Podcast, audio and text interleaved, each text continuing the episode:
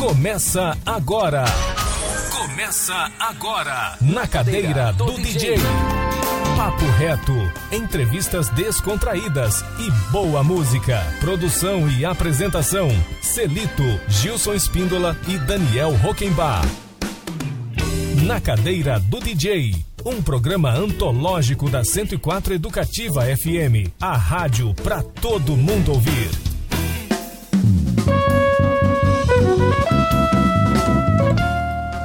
Boa tarde, Campo Grande. Boa tarde, ouvintes da 104 Educativa FM. Chegando para você o programa Na Cadeira do DJ. Boa tarde, Daniel Roquembar. Boa tarde, Gilson Espíndola, Boa produtores, tarde, apresentadores desta bagaça junto Tamo comigo.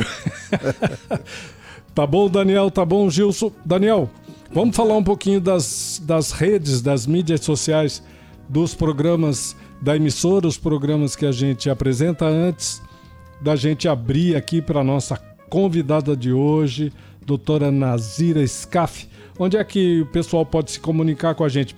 Começando pelo WhatsApp da emissora, que é o 993331047, onde mais? Isso aí, pelo WhatsApp da emissora e pelo nosso Instagram ali, né? Nós temos o um Instagram. Cadeira do DJ.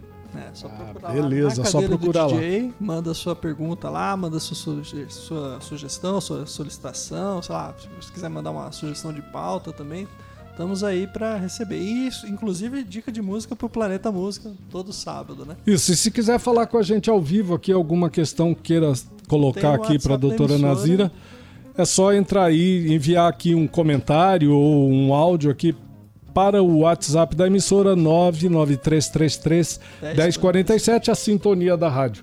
Ô Gilson, que prazer receber a doutora Nazira Scaff hoje aqui no programa Na Cadeira do DJ.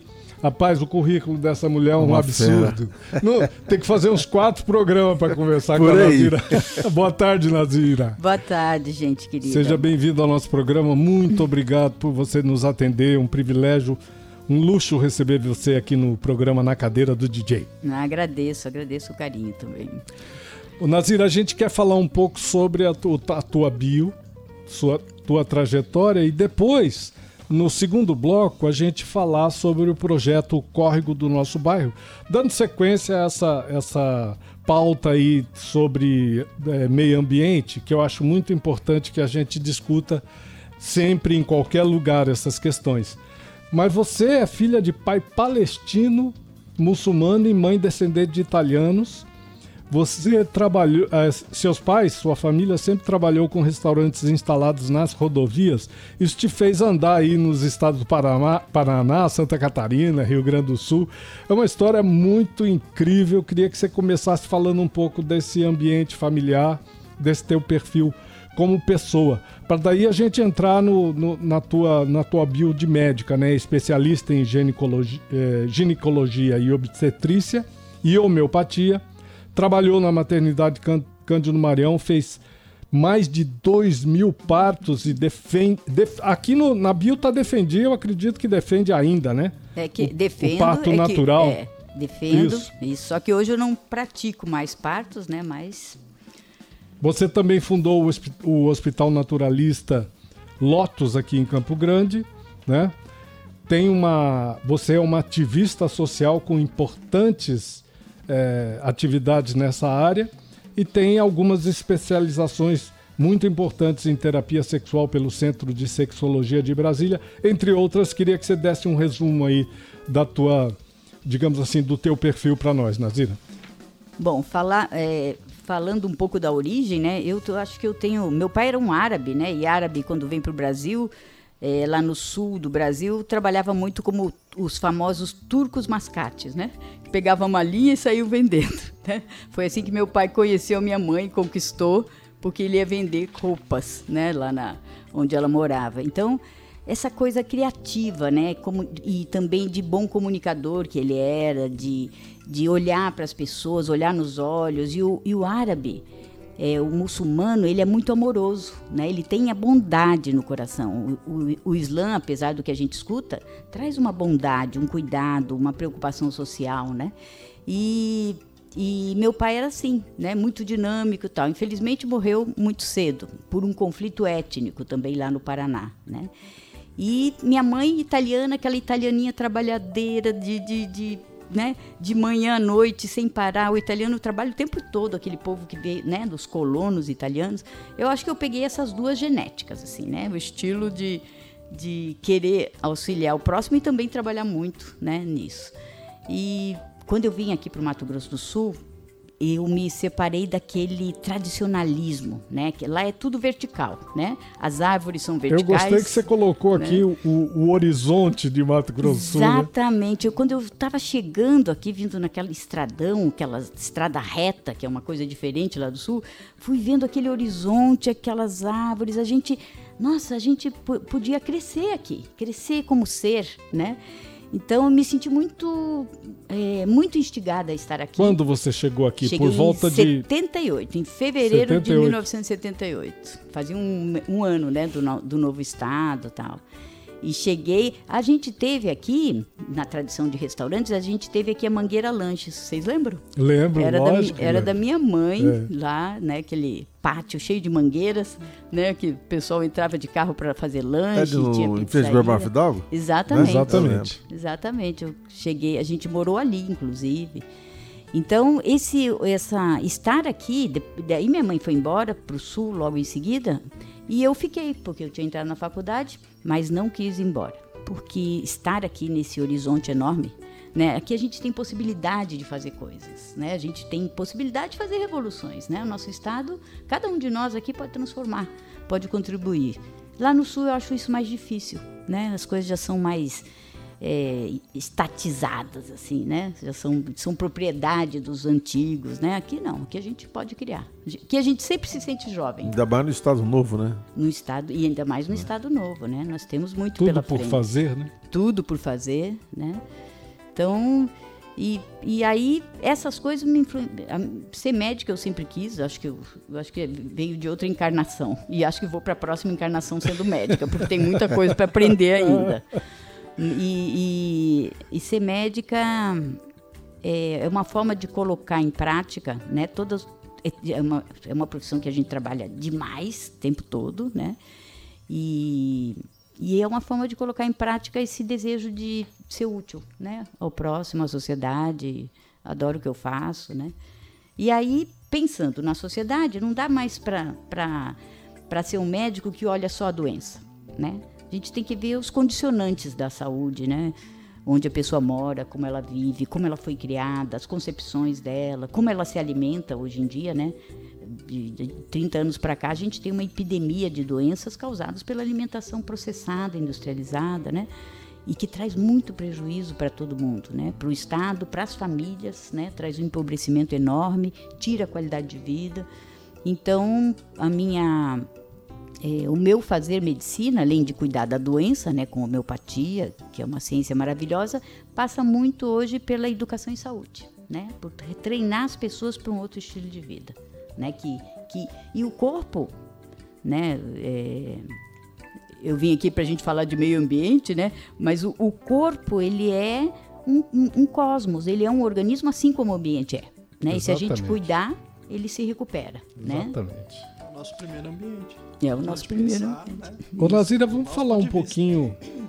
Vamos falar um pouquinho desse esse conceito dessas ideias, né, que você aplicava na maternidade Cândido Mariano, que é o parto natural, parto de cócoras, né, o parto domiciliar, tendo em vista que hoje o, o Brasil ele está ranqueado entre os, os, os países aí do planeta como um dos países onde mais se, se faz parto por meio de cesárea. Né? Nós estamos num, num ranking bastante desfavorável nesse sentido. Né? Por que, que isso acontece aqui no país? É, há alguns, alguns anos, eu não, não tenho a estatística atual, mas algum, quando, logo que eu comecei, há 37 anos, fazer medicina, nós, assim, em Campo Grande tinha 95% de cesáreas. Só saía normal se escapava, né? e então, assim, é, um, é, uma, é uma educação médica, né? Foi uma educação médica, porque isso está mudando, né? Foi uma educação médica, é, o médico o cirurgião, o médico com horário para fazer, ele delimitava né, o horário de acontecer a cirurgia. E aí criou-se um mito que, que, que graçou na sociedade, que era o parto era algo relacionado a sofrimento, é a dor do parto. Né? Isso ganha, ganha um nome é, que na verdade não é uma dor, é uma contração. Igual o nosso intestino precisa contrair para expulsar o que precisa expulsar, o, o trabalho de parto é, um é uma função muscular, né? E se a gente tirar as representações sociais, a gente tira o medo, né? A gente prepara as pessoas para poder fazer é, poder vivenciar esse momento que é maravilhoso, né? Que traz uma energia, traz uma força para a mulher, assim, muito grande. Mas isso como a medicina era muito mais o médico que dirige, né? O, e, e, e, parto era considerado uma doença, então na hora da doença o médico realmente tem que assumir o poder ali, né? A gente tirou da mulher esse poder de pensar-se, de preparar-se, de assumir o parto como uma função fisiológica, né? Então, Mato Grosso do Sul, Campo Grande tinha um número enorme de cesáreas. Na última estatística que eu vi, só perdia era, era aqui 95%, mas na última nacional, o Brasil perdia só para Gana. Gana tinha 56% de cesáreas e o Brasil tinha 52% no âmbito do Brasil, né? Isso dentro das estatísticas da Organização Mundial de Saúde. Hoje isso aqui eu vejo, eu não tenho os dados, mas eu vejo que a gente tem muitas, muitos médicos já mais preparados para fazer parto normal, né? É, muitos mais doulas que fazem uma assistência paralela, que é, que é um serviço interessante, né? As enfermeiras obstetrizes. A que... gente até pode fazer um recorte temporal aí, né, doutora Nazira? Porque isso começa aí a partir dos anos 80 e vem aí, né? meados dos anos 80, o final dos anos 80, tem 30, 35 anos essa, essa visão que agora está, está sendo transformada novamente, voltando para uma visão do parto natural até os anos 70, né? É. Nos anos 70 ainda era o parto natural. É, é, era o parto natural, aí a tecnologia médica, né? O poder do médico assumiu muito esse, esse espaço e hoje a gente está resgatando. Louco né? isso, tem, né? Porque tem um recorte tem um tempo recorte, aí, é né? Verdade. Bem claro. E, e, a gente já está chegando aqui tendo que fechar o primeiro bloco do programa. Eu te falei, né, Nazir, aqui é muito rápido, né? Mas eu, antes de fechar o primeiro bloco do programa com uma música escolhida por você, queria fechar um pouquinho essa, essa ideia que você colocou da reeducação alimentar, né? medicina ortomolecular, medicina natural, e, as, e as, a, a, o que você aplicava lá no, no, no Hospital Naturalista Lotus, que, que aí vem tem tudo a ver com essa reeducação alimentar, medicina automolecular, natural, que são os banhos, argilas, ervas e alimentação. Uma coisa que o pai do Gils fazia muito é, bem também e eu acho que fez curso com você, não fez, Gils? Foi, papai fez acho que iridologia junto contigo. Olha só. Seu e a, a gente fez curso juntos. Ele, é, ele é. A importância disso para os tempos atuais, Nazira, da reedu... principalmente da reeducação alimentar, tendo em vista que a população mundial ela está caminhando cada vez mais para se tornar uma população obesa, né? E, e, quais são os impactos disso? E esses tratamentos de banhos, argila, ervas e alimentação que são, que, é, e, que são maravilhosos, né? Que, que ajudam muito as pessoas, né? Não é só a, a medicina, o, o fármaco, né? né? Exato. Para falar agora? Sim, por favor. Então, é, bom, é, é, muito amplo, né? Assim, a gente precisa dar. É, existe a doença, existe. Eu gosto de dizer que a medicina intensivista é a grande medicina. A cirurgia também é uma grande, uma grande técnica dentro da medicina. Mas o que não está nesse âmbito, né? Quem não precisa de medicina intensivista, precisa corrigir a alimentação certo? Precisa, se tiver uma doença aguda, uma gripe, usar recursos mais naturais, não usar um remédio que vai baixar a sua imunidade, né? O antitérmico é prejudicial no sentido de que ele baixa a imunidade. O corpo usa a febre para matar, né? Para matar os, as bactérias, para estimular o sistema imunológico a criar uma barreira para o vírus e a gente tira esse recurso do organismo, né? Então é uma coisa meio insensata e que todo mundo faz e que está na televisão e que as pessoas se automedicam, né? Então tem uma crença, por exemplo, de que a febre, que é um mecanismo fisiológico importante de defesa orgânica, né? É, é, prejudicial. Existe é um equívoco, né? Dizer que vai causar convulsão, isso ela não causa e a gente tem que ensinar a população. Então, e a, e a alimentação também é, alimentação é o que nutre o nosso corpo. Se eu nutrir, se eu colocar gasolina estragada, adulterada no carro, ele não vai funcionar. O corpo é a mesma coisa. Então a gente tem que passar por um processo de dar poder à população, à sociedade, educando-os, ensinando fisiologia, ensinando química básica, ensinando né, a raciocinar né? E isso, o médico ele deve ser também um educador. Aliás, lá no, na etimologia da palavra medicina, tem isso, essa vontade de, de cuidar mesmo do outro, mas não só com tecnologia, não deixando o sujeito, o doente ou a pessoa que vem procurar um cuidado de uma maneira passiva, mas torná-lo sujeito desse, dessa transformação, desse cuidado. Né? E aí entra os banhos, a argila, que todo mundo deveria aprender como usar, né? Usar um lota para lavar Não, esse negócio da argila é uma coisa impressionante, porque eu tomei, ah, o ano passado, tomei um tombo do andaime, fazendo um, uns trabalhos lá na minha edícula, e bati as costelas no ferro. Na hora que eu caí, bati as costelas no, na, na, ferragem da, do, do, do andaime. E o Gilson arrumou a argila para eu, eu colocar é impressionante como ela puxa toda a inflamação, né? É uma coisa, foi assim impressionante, assim, vai tirando com a mão né?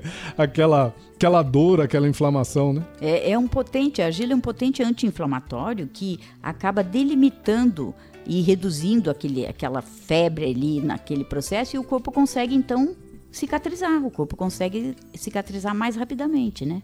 Porque diminui a intensidade da inflamação, né? Meu pai muito falava bom. muito sobre isso é, de você olhar a natureza, né?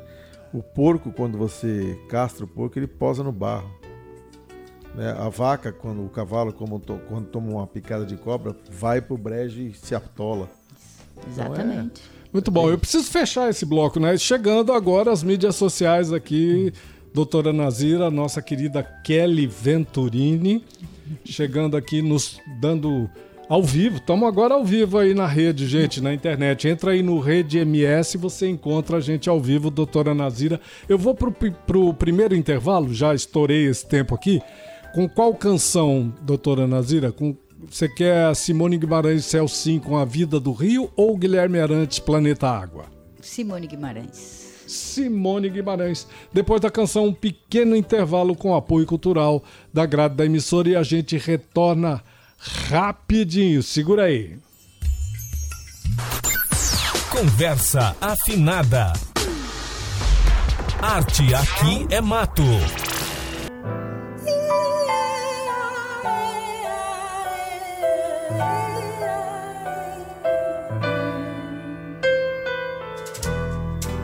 Contando seus peixes, descendo o riacho nas águas que o deixam lá no Rio Pardo. O homem se farta no curso das águas, cumprindo sua sina, distraindo as mágoas. Parece que o rio inveja o mar nas ondas que os peixes branquear Rodeia caranha, curimbatá, pra festa do povo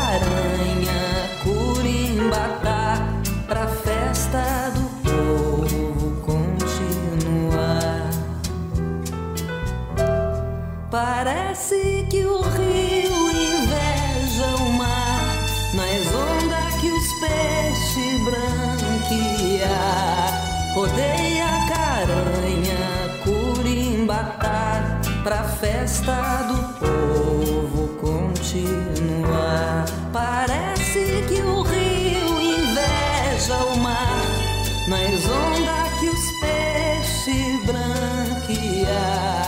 Rodeia.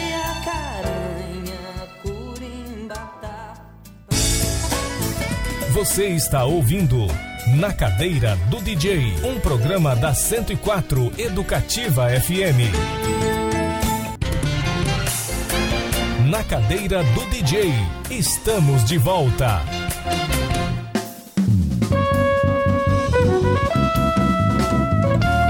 Papo reto, papo reto. Bom, estamos de volta, segundo bloco do nosso programa de hoje. É, o programa Na Cadeira do DJ hoje tem o privilégio e o prazer de receber a doutora Nazira Scaff. Como é que estamos de retorno aí, Gilson? Estamos bem? É, Eu queria deixar aqui, olha, nós já recebemos uma mensagem do nosso convidado de amanhã, o doutor Djalma Blans, que está lançando, tem, lançou um livro muito interessante, a gente vai poder conversar sobre isso, Nazira. Está enviando aqui parabéns pelo programa de hoje. Doutora Nazira e eu somos da mesma turma. Amanhã estarei aí com vocês. Será muito bem-vindo, Djalma. Aí, Nazira, mandando uma mensagem. Legal esse lance da interação né, das pessoas, né? é, carinhoso. O E a Dja- convergência das mídias, né? Pois é, o Djalma e eu. O Djalma foi um dos que trabalhava com parto de cócoras lá em Curitiba.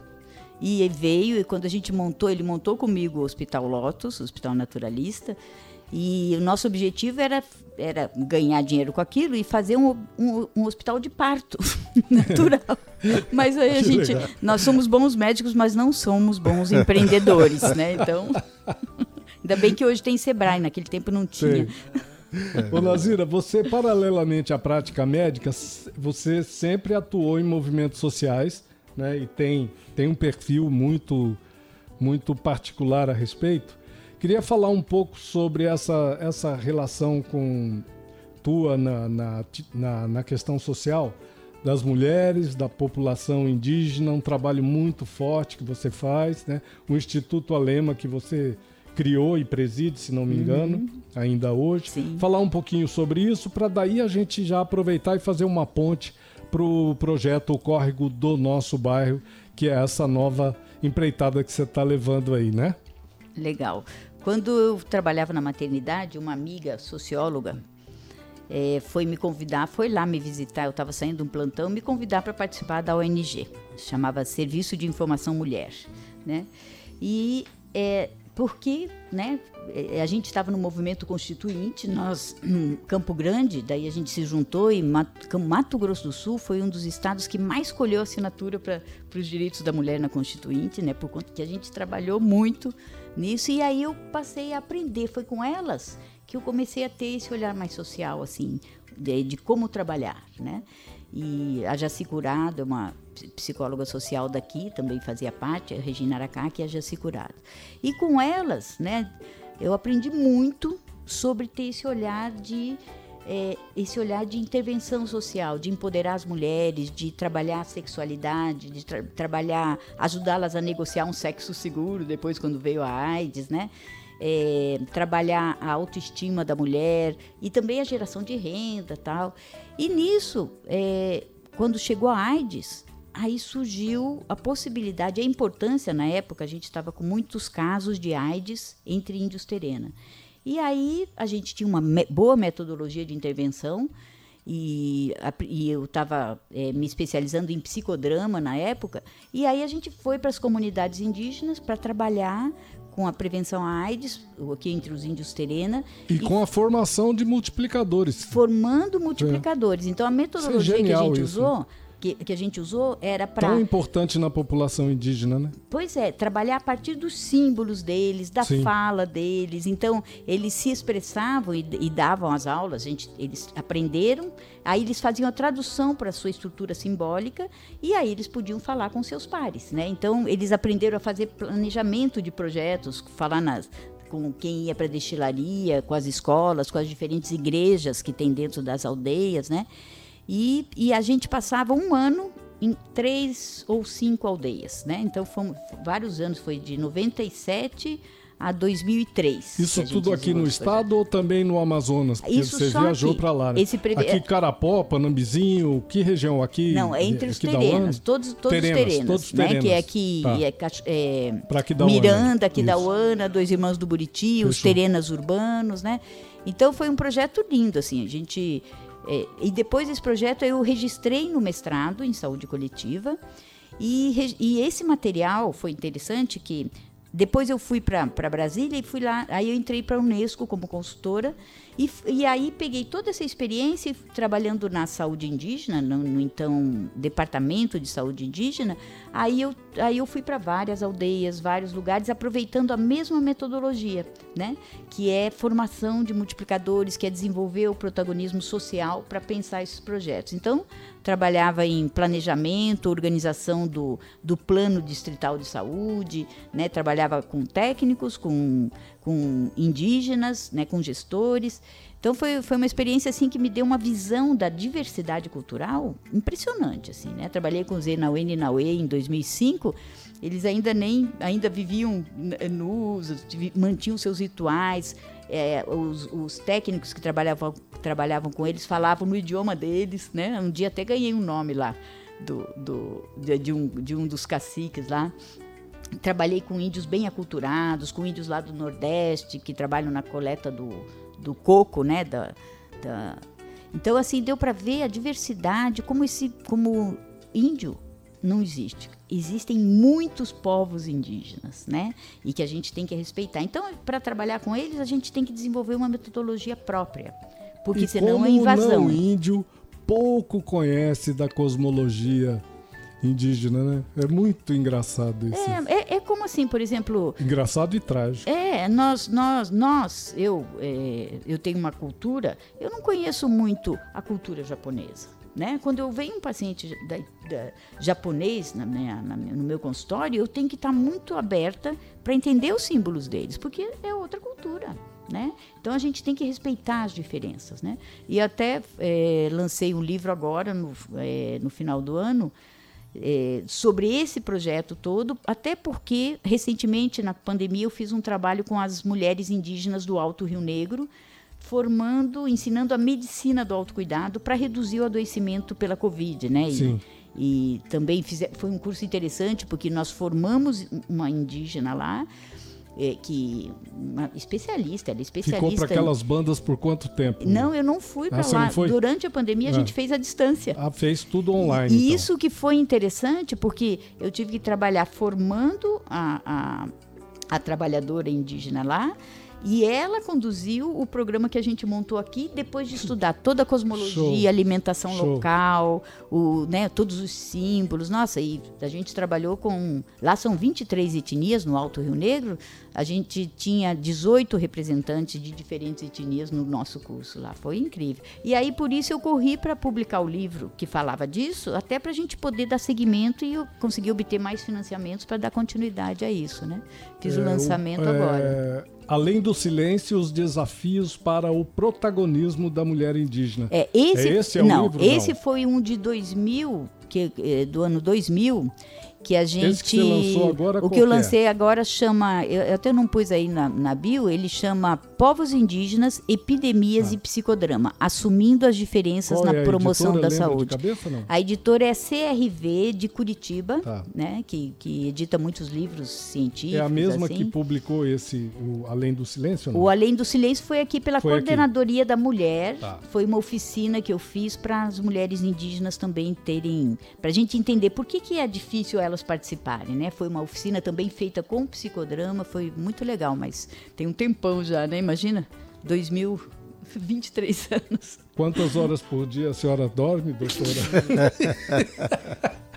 Com essa pergunta eu fecho este bloco, porque a mulher não para de trabalhar.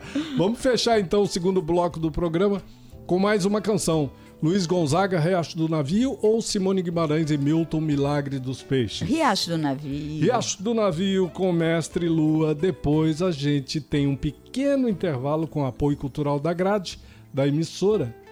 E a gente já retorna para o terceiro e último bloco do nosso programa de hoje, este papo maravilhoso com a nossa convidada, doutora Nazira Scaff. E aí sim a gente vai abordar esse projeto incrível, Córrego do Nosso Bairro. Vamos abordar aí a questão do meio ambiente no último bloco. Segura aí que a gente volta rapidinho.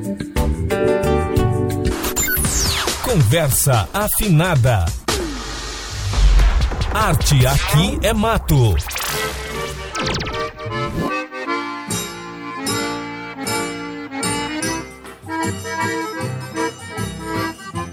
Riacho do navio corre pro Pajaú. O rio Pajaú vai despejar no São Francisco. E o São Francisco vai bater no meio do mar. O rio São Francisco vai bater no meio do mar. Riacho do navio corre pro Pajaú. O rio Pajaú vai despejar no São Francisco. E o São Francisco vai bater no meio do mar. O rio São Francisco vai bater no meio do mar. Ai, se eu fosse um peixe, ao contrário do rio, nadava contra as águas e nesse desafio saía lá do mar pro riacho do navio. Eu ia direitinho pro riacho do navio. Pra ver o meu brejinho, fazer umas caçadas, ver as pegas de boi, andar nas vaquejadas, dormir ao som do chucai e acordar com a passarada. Sem rádio, sem notícia das terras civilizadas. Sem rádio, sem notícia das terras civilizadas. Riacho do navio corre pro Pajaú. O rio Pajaú vai despejar no São Francisco. E o São Francisco vai bater no meio do mar. O rio São Francisco vai bater no meio do mar. Riacho do navio corre pro Pajaú. O rio Pajaú vai despejar no São Francisco. E o São Francisco vai bater no meio do mar. O rio São Francisco vai bater no meio do mar. Ai, se eu fosse um peixe, ao contrário do rio, nadava contra as águas e nesse desafio saía lá do mar pro riacho do navio. Eu ia direitinho pro riacho do navio. Pra ver o meu brejinho, fazer umas caçadas, ver as pegais de boi, andar nas vaquejadas, dormir ao som do chucai e acordar com a passarada. Sem rádio e sem notícia das terras civilizadas. Sem rádio, sem notícia das terras civilizadas. Riacho do navio, Riacho do navio. Riacho do navio. estando lá não sinto frio.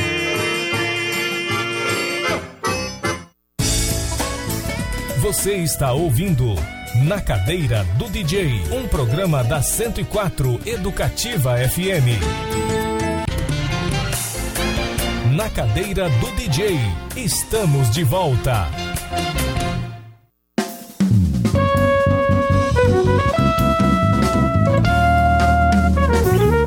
Solta o verbo.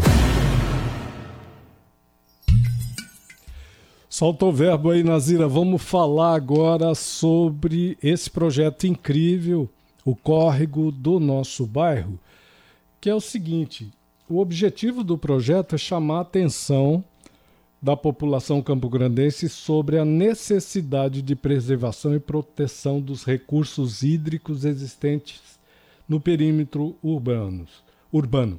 Nós já temos aí as APPs, né, que tratam sobre esse assunto. Está- isso já está pacificado, né?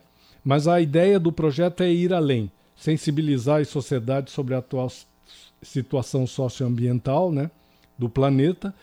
E acho que mais mais importante do que do que a própria lei é o despertar da consciência das pessoas em relação a essas questões tão caras a nós outros humanos. Vamos falar desse projeto incrível aí, Nazira.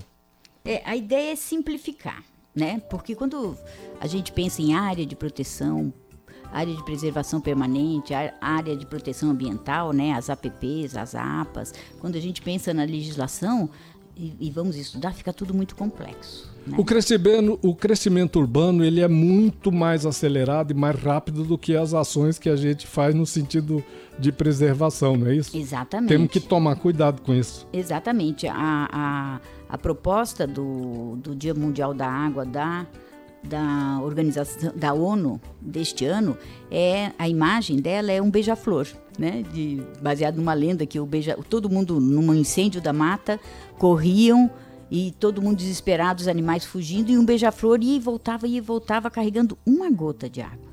E, e, eles perguntaram, por que, que você está correndo? Por que, que você está indo e voltando? Vamos fugir do fogo. Ele falou, não, eu tenho que apagar o fogo. E aí, gota a gota, ele ficava nesse trabalho. Né? E, a, e a logo da, dessa, da campanha deste ano é isso. Qual o trabalho, entende? O que, que cada um de nós pode fazer? Porque a, gente tem as áreas de proteção, mas o clima no entorno, os animais no entorno, eles não, não conseguem ser protegidos porque o lixo vai chegar lá naquele córrego, vai chegar lá naquela mata, né? O, o a invasão. É, a gente precisa tornar. Nós temos um monte de córregos aqui na cidade, nós temos 94 nascentes. Eu estava conversando com o geógrafo Edivaldo Bazano, Bazana, ele, ele levantou 94 nascentes. Né? Então, como que a gente pode fazer a população participar disso, a população participar do controle social? Né? Porque ninguém vai deixar de jogar lixo na rua, gente, se a gente não entender que aquele córrego é nosso, que ele afeta a nossa vida diretamente né? Que a gente pode ter não só eh, que essas áreas de proteção é, permanente, elas podem ser parques. Né? As pessoas podem estar é ali. É o conceito de, de utilização com atividades de baixo impacto ambiental, Exatamente, né? Exatamente. De, que, que as que... pessoas. Isso, se a pessoa está perto. Esse conceito de visitação, né, que você colocou Exatamente. aí, né, Nazira? De visitação, e tem países que têm, em torno dos córregos, dos parques, tem até formas de, o projeto, de geração O projeto está levantando, então, quais seriam essas atividades de baixo impacto ambiental? Não, o, o projeto. Está fazendo um estudo disso? Não, Como não. que é o projeto? O projeto é assim: o córrego do nosso bairro, reticências, vai ser é só chamar a população para pensar sobre. Entendeu? Porque não, não nos compete pensar o que fazer com essas áreas, né? Mas o que a gente quer levantar são as representações sociais dessa população. O que eu penso? Eu penso que o córrego é só esgoto? Eu penso que a água do córrego é suja? Eu penso que, que, que eh, tinha que tampar aquele córrego, né? Como a gente tampou a, a, o córrego do Maracaju, Sim. né? Eu penso que a gente tem que é, encher de concreto. O que, que eu penso? É a população pensar. E se ela começar a pensar que, puxa vida, quando a gente, é, é, quando alguém vê alguém cortando uma leucena, que são aquelas plantas invasoras, que são uma praga, que a gente tem que limpar isso, né? É, alguém vê alguém cortando a leucena e diz assim, eu vou denunciar que você está desmatando, né? E em vez de, de e, e, a população não sabe que a leucena precisa ter tirar, ser tirada e que nós precisamos plantar mesmo. E a população gostaria de plantar, todo mundo as, gosta desses movimentos, mas quando que ela pode ir lá participar disso se a área é uma área de preservação permanente e a gente não tem direito de, de mexer em nada lá, certo? Né? E aí a gente está vendo determinados locais desbarrancando, lá perto do Instituto Alima, atrás tem um posto de gasolina e a bobina, aquela bobina de exame de análise do, do combustível do posto, está exposta lá. E a cada chuva eu fico com medo que de novo desbarranque mais, né? E que a gente perca aquilo ali tudo e que quando poderia, assim, ser cuidado, né? Então, o que, que a população pode fazer é, para estimular, para apoiar o setor público no que ele precisa fazer. Porque se a gente não criar prioridades, se a população não participar no desenho dessas prioridades, entende? O setor público também não sabe o que, que é, não tem, é muita correria, é muito trabalho. Então, a nossa ideia foi trazer a população para pensar juntos, mostrar que nós estamos, é, que, que a população quer é, pensar sobre isso e, e no dia no dia vai ser na semana do meio ambiente que é de 1 a 7 de junho a gente vai fazer 10 sociodramas, né, utilizando a metodologia do psicodrama, nós vamos fazer 10 sociodramas simultaneamente em 10 córregos da cidade, né, para dar voz para esse, esse pensar, o que eu penso sobre o nosso córrego. Né? Então vai ter é, e aí nós é, estamos em parceria com a, com a Associação Entre Nós de Psicodrama, o Grupo Zerca, o Grupo Gaia, e vamos todos trabalhar em 10 grupos ao mesmo tempo. É esse o projeto. Doutora Nazira, vamos falar rapidamente sobre a metodologia do sociodrama? Legal. Para ficar bem claro aqui para o nosso ouvinte o que seria isso, porque eu acho que é, você tocou num ponto chave aí, que é a representação simbólica que cada tribo ou cada bairro, cada tribo tem, como se percebe, como percebe a sua relação com a natureza, com o seu bairro, com que é o que você estava colocando, com a água, com o córrego, com o esgoto, como é que, que é essa metodologia? Muito bom. Celito, o... em vez da gente chegar lá e fazer palestras de educação ambiental. Ficar que... falando na orelha? É, ficar falando. É, ah, a gente tem que cuidar do córrego, o córrego é importante para a nossa vida por causa disso, disso, daquilo. Sim, conhecimento a gente tem que passar, mas não adianta nada a pessoa ficar lá só escutando aquilo. É mais uma, é mais um monte de informação que, segundo Platão, cria um obstáculo ao conhecimento. Conhecimento, por outro lado, é a, a própria pessoa investigar.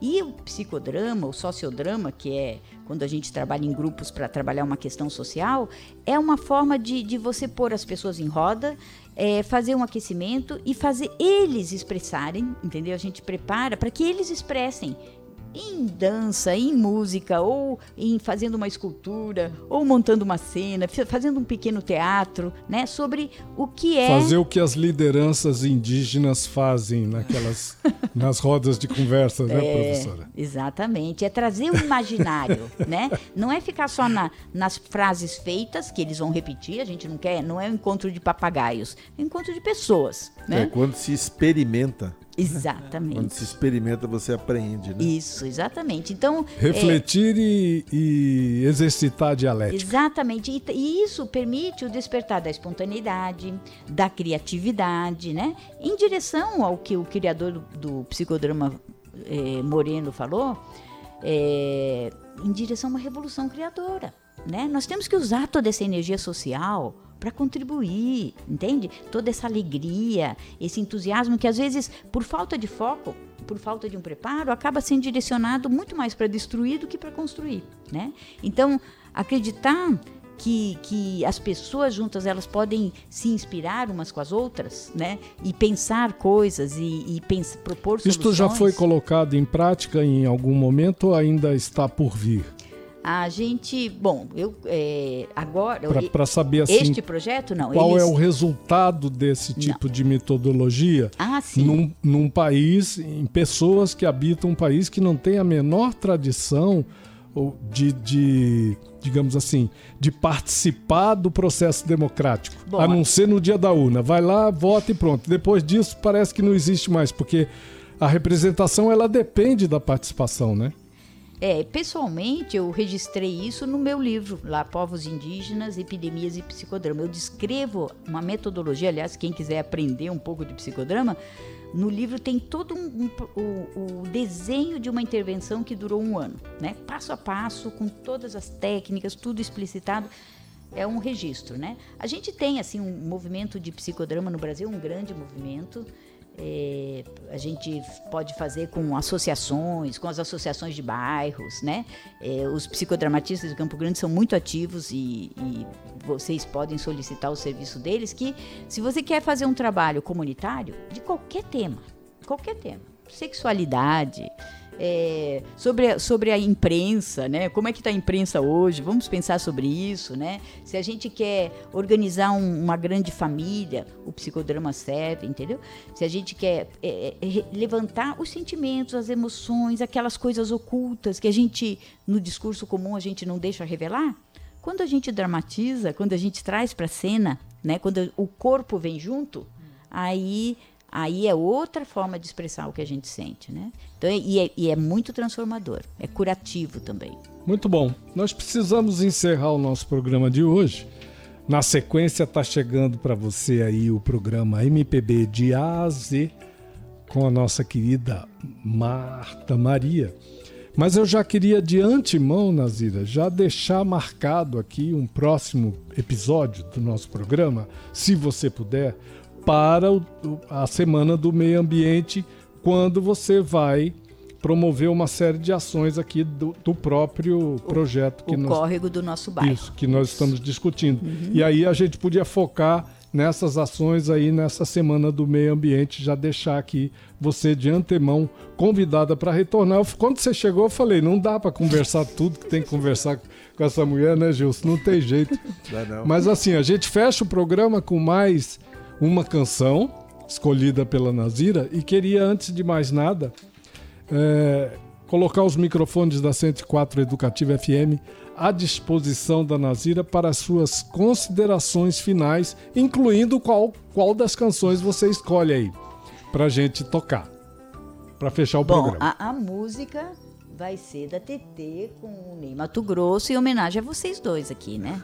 Os dois espíndolas. Na Chapada. Né? Na Chapada. E hoje é das frutas. E, Espetacular. E eu quero agradecer muito essa oportunidade, né? Uma delícia estar aqui com amigos, conversando com amigos aqui nesse, nesse espaço da, da, da TV educativa, da rádio educativa, né? Onde a gente constrói, né? Constrói pensamentos, constrói movimentos, né? Estou muito honrada de estar aqui e quero. E assim. E já se compromete em retornar em junho. Estou comprometida aqui da gente traba retrabalhar. Né? Muito obrigada. Uma alegria estar aqui com vocês. Obrigado, Nazira. Para você que está na audiência, chegando MPB de A a Z. Um beijo no coração de todo mundo. Tchau, Gilson. Tchau, tchau Daniel Roquembar. Vamos nessa. Amanhã a gente está de volta no mesmo bate-horário. Nosso convidado de amanhã é o Dr. Djalma Blans isso aí. Vamos ter uma conversa muito bacana aqui com o Djalma, com o livro que ele lançou. É papo bom demais. Também não vai dar, vai ter que fazer é. um outro programa com o Djalma, porque os caras têm muita coisa pra gente conversar, né? Tamo indo embora. Beijão no coração. Tchau! O convidado é o DJ. Arte aqui é mato.